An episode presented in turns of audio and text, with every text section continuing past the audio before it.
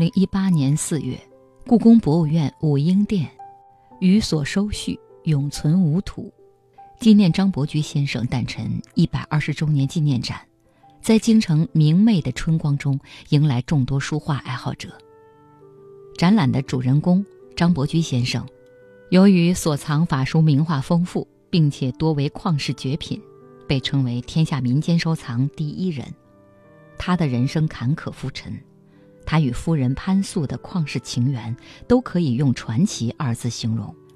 但是如果仅仅用这两个字去演绎和概括，他的形象也会变得模糊单一。而这次展览要做的，就是用雾来拨开层层烟云，还原一个真实而丰满的张伯驹形象。本次展览以国有博物馆中。经张伯驹先生鉴藏的古书画为限，分故宫博物院、国家博物馆、吉林省博物院三个部分，每部分之下按照文物的时代排序，包括李白传世唯一书记的《上阳台帖》等三十三件套展品集中亮相，被认为是张伯驹先生鉴藏书画的一次大汇聚。作为故宫大展宣传的前沿阵地。故宫博物院《紫禁城》杂志的三月刊用“一生伴在春游中”的主题来纪念张伯驹先生，唤起大家对这位大收藏家、鉴赏家的记忆，同时也向大家介绍一个坦荡超逸、潇洒天真、朴实可亲的大家——张伯驹。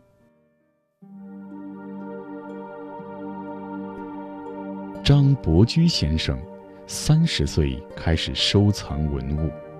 不惜身家性命守护国之瑰宝，倾尽所有，只为延续民族文脉。予所收蓄，永存无土。请阅读之读展览系列，本期翻开《紫禁城》杂志，一生伴在春游中，走进张伯驹先生的传奇人生。感受一个中国传统文人的爱国情操与奉献精神。张伯驹号从弼，别号游春主人，好好先生，河南项城人。他是著名的收藏鉴赏家、书画家、诗词学家、京剧艺术研究家，在不同的艺术领域都有深厚的造诣。取得了极高的艺术成就，享有盛名。出身书香门第的张伯驹，从小进入私塾，接受系统的传统文化教育。一九一一年以后，他离开故乡项城，到天津的新学书院念书。这些对他成年后的兴趣和志向都有着深刻的影响。后来，张伯驹在父亲的安排下进入军界。目睹内战频仍，政坛变幻，官场腐败，他毅然从中脱身。一九二七年的一天，三十岁的张伯驹偶然在北京的琉璃厂买到了一块匾额，上面是康熙御笔“从壁山房”。他还把自己的宅院也命名为“从壁山房”，就是从这件藏品开始，书画鉴藏成为他一辈子的心之所属。故宫博物院书画部副研究员郝延峰介绍说：“宋元及之前的书画，因为年代久远，如果不是经多见广，不容易鉴别。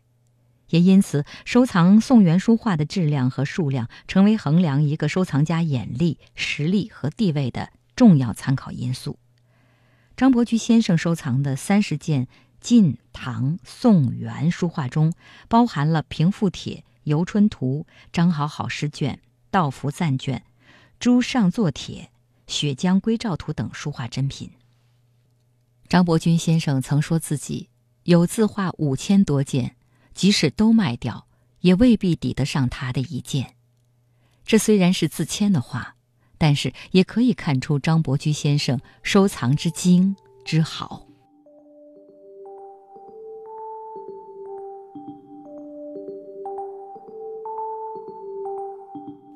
《陆机平复帖》是现存年代最早并真实可信的西晋名家法帖，有“法帖之祖”的美誉，它是汉字由隶书向楷书过渡的重要佐证，也是历史上第一件流传有序的法帖墨迹，在中国书法史上占有重要地位。《游春图卷》历来被认为是隋代画家展子虔的作品，集中代表了中国早期山水画的面貌。开唐代金碧山水之先河，虽然有学者对这幅作品的作者和时代提出了不同的看法，但它在中国山水画史上的地位，仍旧是不可替代的。《上阳台帖卷》是诗仙李白传世的唯一书记，落笔天纵，意义非凡。张好好诗卷，是唐代著名诗人、书法家杜牧的仅存墨迹，也是稀见的唐代名人书法作品之一。道符赞卷，此卷是北宋政治家、文学家范仲淹为童年友人平海叔季许兄所制道符撰写的一篇赞文。文纯笔薄，既美且真，也是这位历史名人为数不多的传世佳作。自书诗卷，作者为宋四家之一的蔡襄，他的书法在宋代已享有很高的声誉，被推为本朝第一。此剑笔致飘逸。点画精美，充分展示了蔡襄中年清健圆润的书风特色与纯熟的功力，为蔡书之最精者。朱上作帖，是宋四家之一黄庭坚草书的代表作，自明以来，已誉为皇书第一，字法奇荡。如马脱缰，无所拘束，显示出书者玄万、摄风运笔的高超书艺。《雪江归赵图卷》是宋徽宗赵佶所作的一幅山水画，张伯驹先生赞其布置精密，笔意超绝，代表了徽宗时期画院的。艺术水平，《百花图卷》多认为是南宋女画家杨洁瑜所画，《石渠宝笈》出编中评为列朝人画卷上等，是目前已知现存最早的一件女性画家的作品。张伯驹先生甚至认为，唐宋以来女子画此卷为孤本。《孟蜀公祭图轴》是吴门四家之一的唐寅所画，工笔重彩，细致入微地描摹了公祭四人，显示出唐伯虎在造型、用笔、设色等方面的高超技艺。除此之外，张伯驹先生还收藏了多位艺术史上著名的书法家、画家和重要流派的作品，其精品之多、质量之高，使他成为二十世纪有定评的六大收藏家之一。收藏书画，尤其是古代书画珍品，必须要有雄厚的资金。张伯驹先生从军界抽身之后，继承了父亲的事业，担任盐业银行常务董事，加上父亲留下丰厚遗产，为他的收藏提供了重要的资金支持。不过，收藏书画花费巨大，家境殷实如张伯驹，购藏书画的后期仍然不免捉襟见肘。当珍惜名品和现实困难同时摆在面前，就到了考验鉴藏家。眼光和魄力的时候了。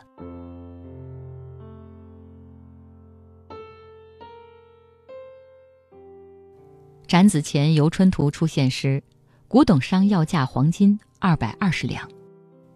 当时张伯驹因为屡收宋元名画，手头拮据，但是如果无奈放弃，就会和这存世最古老的画技失之交臂，遗憾终身。更让张伯驹不能忍受的是，这张画极有可能流出国外，因此他卖掉了自己的住宅，用房款将古画买下。著名博物馆学家杨仁凯先生认为，张伯驹背水一战，将他在北平的房产变卖，以了结平生的心愿。此事非大智大勇者绝不能下此决心。世间醉心于收藏的人不少，毕竟成为一个收藏家相对而言比较容易，但是真正要成为张伯驹一样的收藏大家很难，因为需要我们端正对文物的态度。散尽家财保护国宝，张伯驹曾说：“黄金易得，国宝无二。我买它们不是为了赚更大的钱，是怕它们流入外国。”有评论指出，在艺术市场繁荣，同时又乱象丛生的今天，在艺术品的流通被迅速私有化的今天，市场上真正的收藏者并不多，大多只能算是投机者。建藏行为中起关键作用的，也不再是对艺术的评判鉴赏，而是价格的变化。对于艺术品的收藏，在今天更多变成了一种纯粹的商业投资行为。反观张伯驹先生，自1927年收藏康熙御笔从壁山房算起，到1957年止，在三十年的收藏生涯中，他不仅出于个人的审美好上。和承自传统文人自娱的需求购藏书画作品，更是在时局混乱、众多珍品流失海外的背景下，时刻怀揣着让中国古代精品书画永存无土的情怀。两相对照，更显张伯驹的大家风范。他因为喜爱而收藏，又因为收藏而与古人神交。故宫博物院书画部副研究员郝延峰解释说。张伯驹先生之所以高于历史上多数的鉴藏家，得到后世的那么高的评价，是他的品格和贡献，主要是他将个人收藏提升到了民族大义的高度。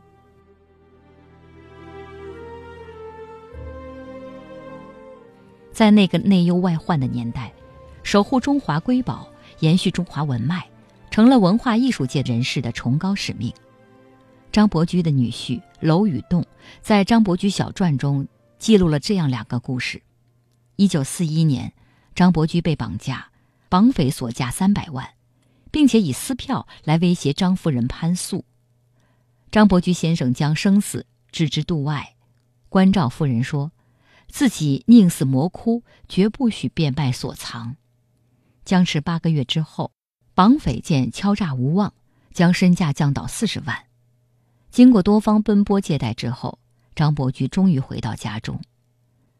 北平沦陷后，张家避战乱去往陕西，途中张伯驹将国宝平复帖缝进衣背，后来历经跋涉和离乱，国宝从未离身。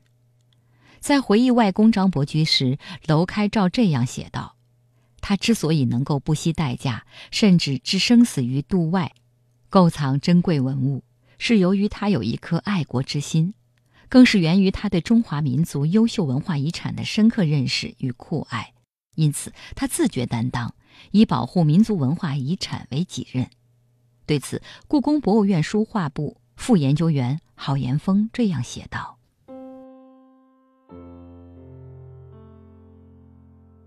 从乡土观念生发出来的民族大义。”结合近代以来的国家观念，使得张伯驹产生了强烈的民族使命感和爱国热情。他看重古书画的世传有序，国宝流出国外，失去了中华大地的根基，就丧失了世传有序的意义。自一九四八年十月起。他在《新民晚报》副刊连载《故宫散佚书画见闻录》，最后一篇结论中写道：“则书画之保存研究，似非小道，或未为玩物丧志；或未为作烟云过眼观。是皆懦夫市侩之语，谬哉！针对当时很多文物外流，他痛心疾首，曾评价说：“约在民国十五至十七年间，日本在东京举行中国唐宋元明清书画展览会，宋元书画价值虽重，而流出者。”亦见多，宗清末民初见藏家，其实其境与向子京、高士奇、安宜州、梁清标不同，彼则楚公楚德，此则更有外邦之飘夺，亦有因而流出者，亦有得以保存者，则此时之书画鉴藏家。功罪各半矣。他认为，古书画在国内藏家间流动，楚功楚德是正常的，但流出国外，就是罪过了。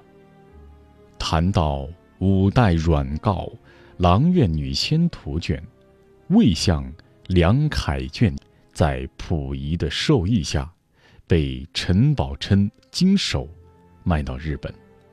张伯驹先生感慨地说：“此图未于留守，流出国外，成为幸事。”据张颐和记载，张伯驹曾对张伯钧说：“不知情者，为我搜罗唐宋精品，不惜一掷千金，魄力过人。其实我是历尽辛苦。”也不能尽如人意，因为黄金易得，国宝无二。我买它们不是为了钱，是把它们流入外国。为保珍贵的古书画不致外流，张伯驹先生在购入之后极少再次转手。他花四万元购入《平复帖》后。石白坚府闻之，意欲得此帖转授日人，则二十万价殊为易事，而帖已到于手。他在寿房购入《游春图》后，南京政府张群来京，急寻此卷，四五百两黄金不计也，而卷已归于有。言语之间颇显坚定与自豪，相比于《游春图》永存无土，世传有序，他虽受房收序，还有人子孝，但他不为所动，不悔。他认为，《游春图》犹如鲁殿仅存之国珍，他不果断购藏。其定已不在国内矣。从《平复帖》和《游春图》的购藏过程来看，张伯驹先生在当时购藏珍贵书画的出发点，是出于文物自身流传有序的考量。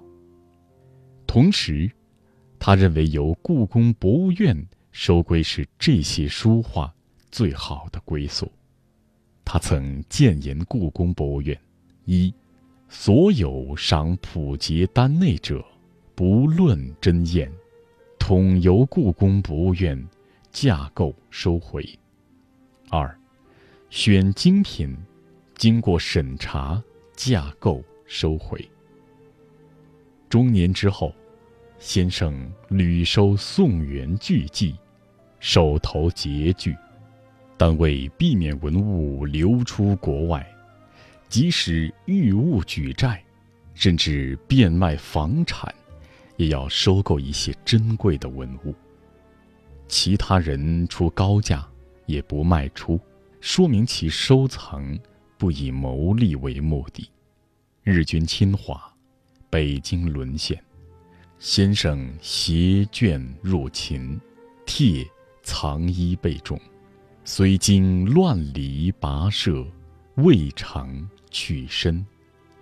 言语之间透露出一位视国宝为生命的大收藏家的至高品格，体现出张伯驹先生对于书画珍品和民族文化的强烈认同感。这些行为，都是在他民族主义的观念下进行的，是他收藏书画的重要动机。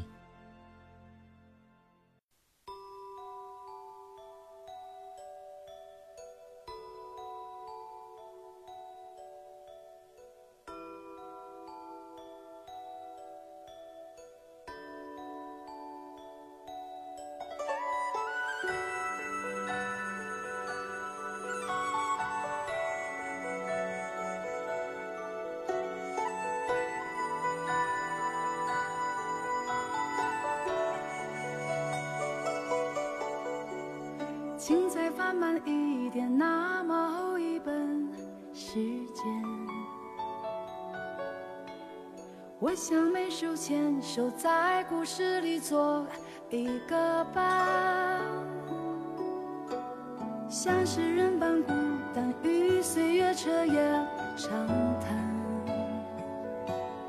只要你有心，一览无数江山。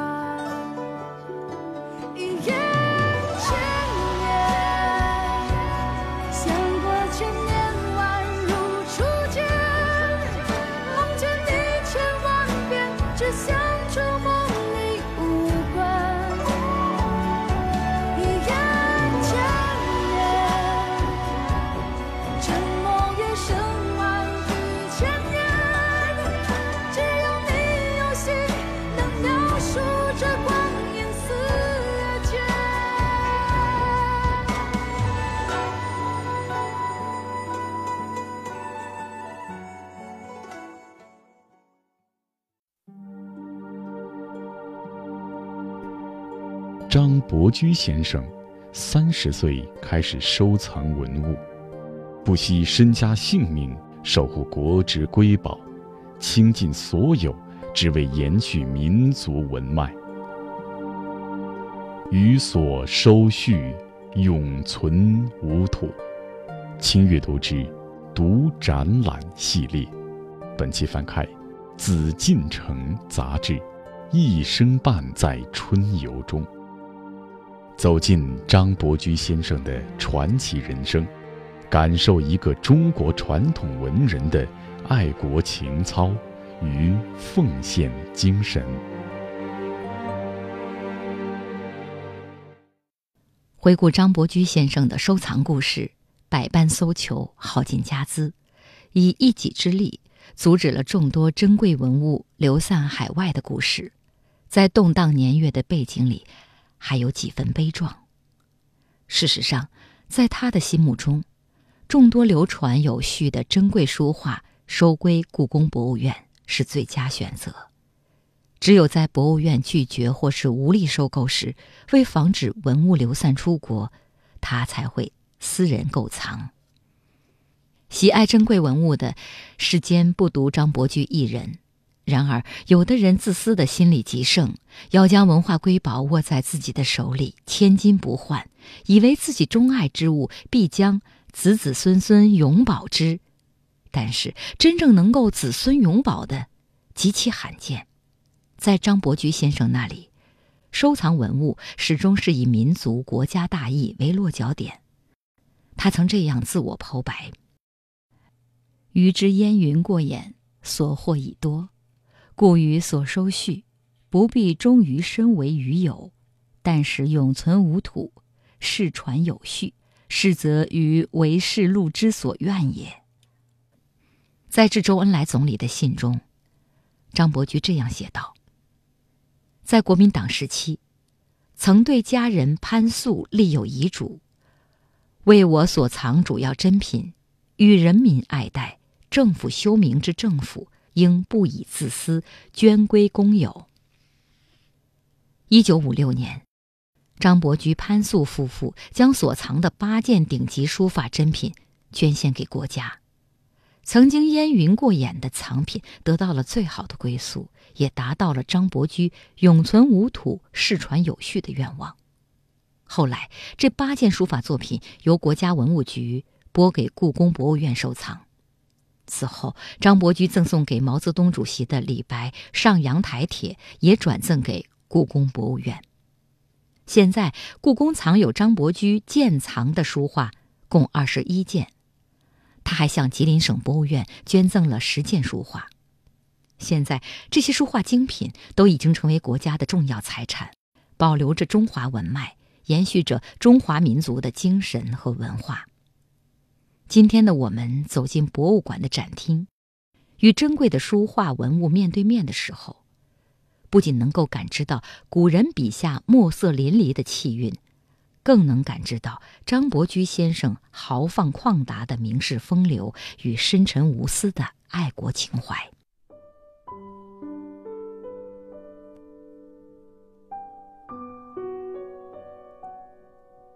故宫博物院张伯驹先生诞辰一百二十周年纪念展，展厅入口处有一帧黑白相片，相片中青年时代张伯驹先生的身影。恰如他最钟爱的兰花，清淡优雅，坦然自若。事实上，即使在最艰难的时期，张伯驹先生依然保持了那份宽厚与温和，不怨天也不尤人。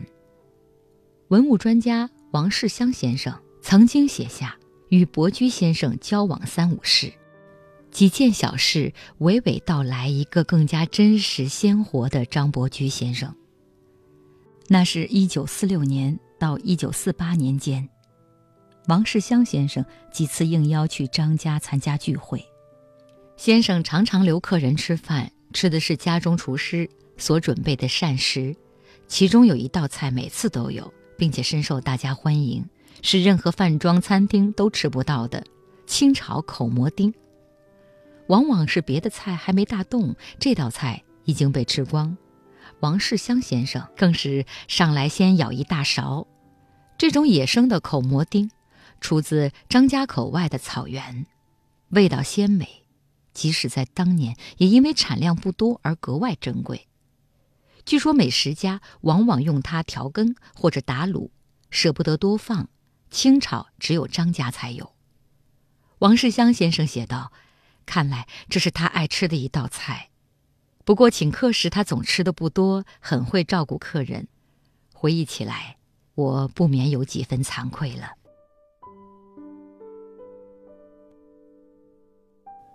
伯驹先生搬到后海南岸居住时，有一年元宵节后不久，我骑车去看他，见岸上放着一幅他画的兰花。我们从画兰谈到养兰。我说：“北方养兰不太适宜，家中虽无名种，普通的春兰却年年开花，我也就心满意足了。”他问起北方养兰需要什么条件，我说：“从春暖到秋深，支一个架子，放在南墙背阴处就行。入冬以后。”则需放入近似花洞子的地方。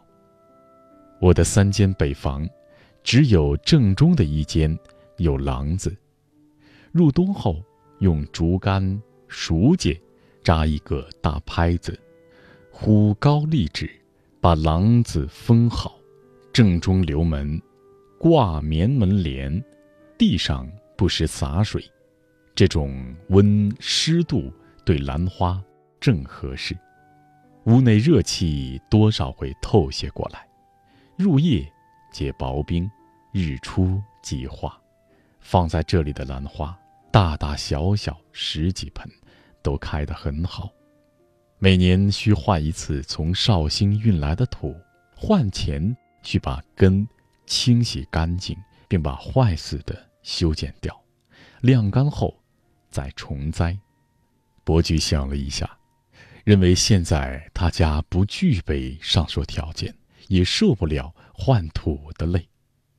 现在，你既有兰花，先借一盆给我拜拜，开过即奉还。他立即叫女儿传彩骑车随我回家去兰花。我选了一个方盆的，已开未开的有五六朵，用报纸围好，帮他捆在车座后架子上带回家中。在此后的两三年，每年我都选一盆给他送去。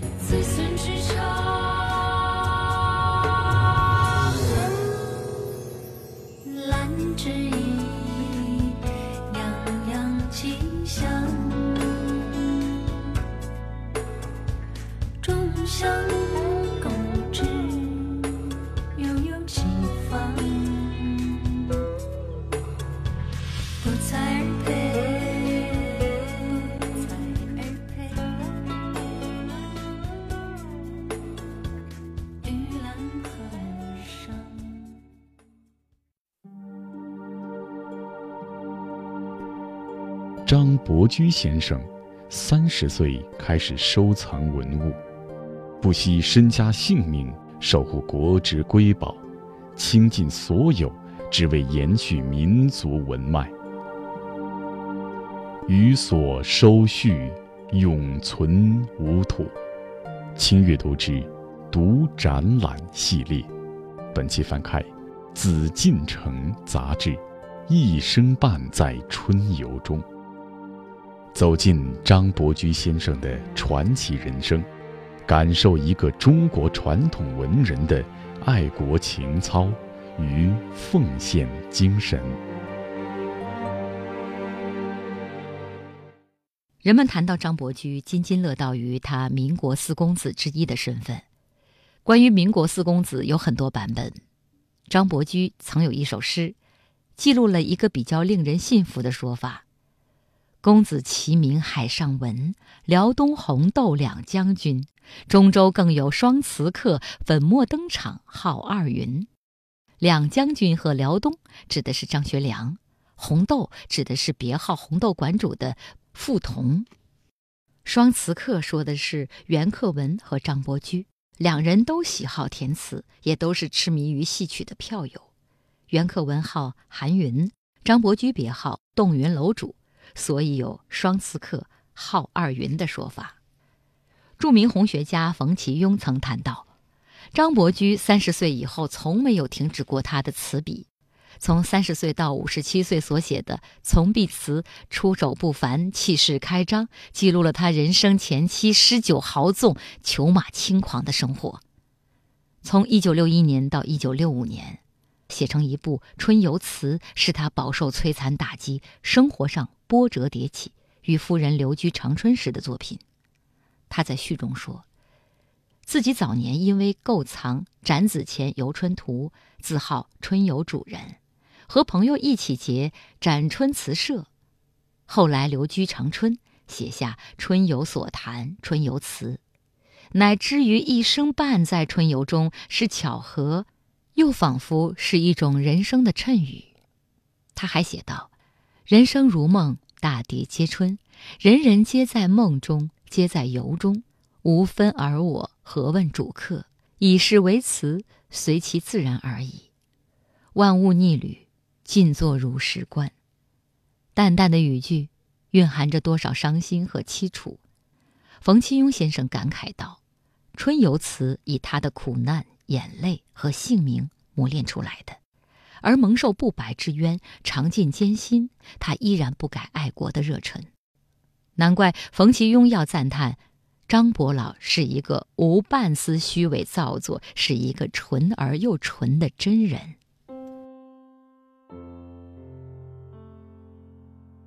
张伯驹先生在集藏许多书画珍宝的过程中，历尽艰难，变卖房屋还是小事，还经历了绑票撕票的凶险，但当此生死关头。张伯老竟置自己的生死于度外，反而嘱咐潘夫人：“宁死魔窟，绝不许变卖所藏古代书画书身。”这是两句铁骨铮铮、掷地有声的话。我每次读到这两句话，总觉如读正气歌，一种大义凛然、豪气。贯空，不向邪恶势力低头的浩然正气，令人肃然起敬。然而，张伯老用自己性命保护下来的这批国宝，解放以后，他却无偿的捐献给了国家。正是分手托相赠，平生一片心，这又是一种什么样的境界？对于邪恶势力，寸步不让，一丝一毫也不给；对于自己的祖国，虽连城之宝，也可以托手相赠，毫不介怀。这样的浩然胸襟，这样的大气磅礴，这样的大手笔、大气魄，求知古往今来的大藏家，能有第二人吗？我深深感到张伯老境界之高，胸襟之洒脱不凡，金漆之磊落光明，举世无第二人。正是素月分辉，明和共影，表里俱澄澈。遗憾的是。张伯老以如此坦荡磊落的胸襟，为祖国的文化事业做出了如此无可估量的奉献，到头来，却给他一顶右派的帽子。当陈毅副总理关心张伯老，问起此事时，张伯老回答说：“我老老实实的说，此事太出我意料，受些教育。”未尝不可，但总不能那样超脱，做到无动于衷。在清醒的时候，也能告诫自己：国家太大，人多，个人受点委屈，不仅难免，也算不了什么。自己看古画，也有过差错，为什么不许别人错送我一顶帽子呢？我只盼望祖国真正富强起来。我读到这段话，总禁不住潸然落泪。一个受了如此之大的冤枉打击的人，却还在为别人解释，还念念不忘祖国的富强。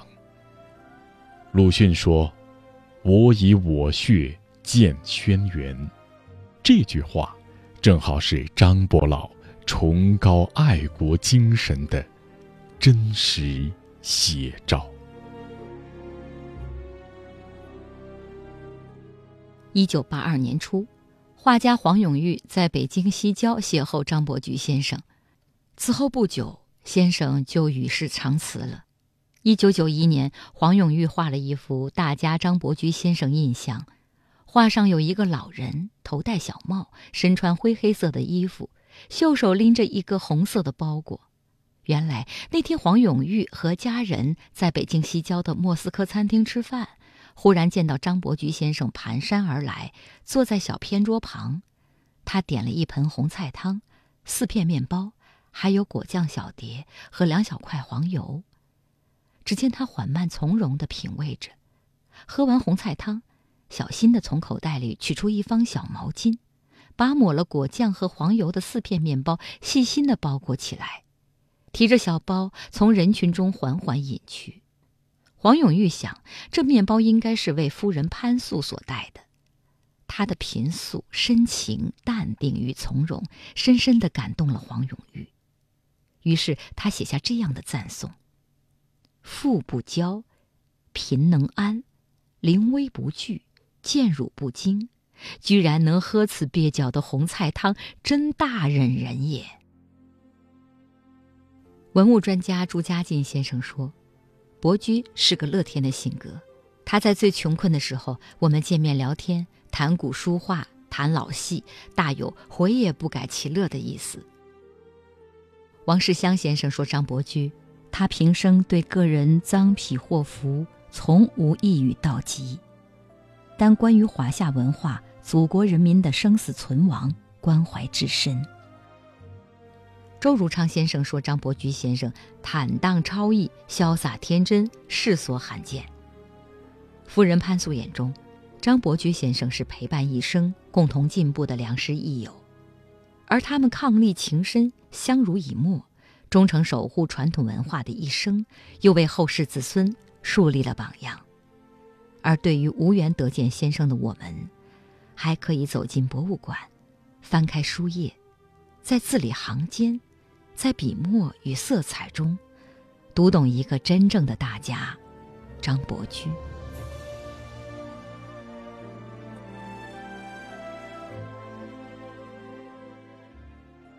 感谢各位今天收听微言絮语版本的《轻阅读》，期待下一次相见，拜拜。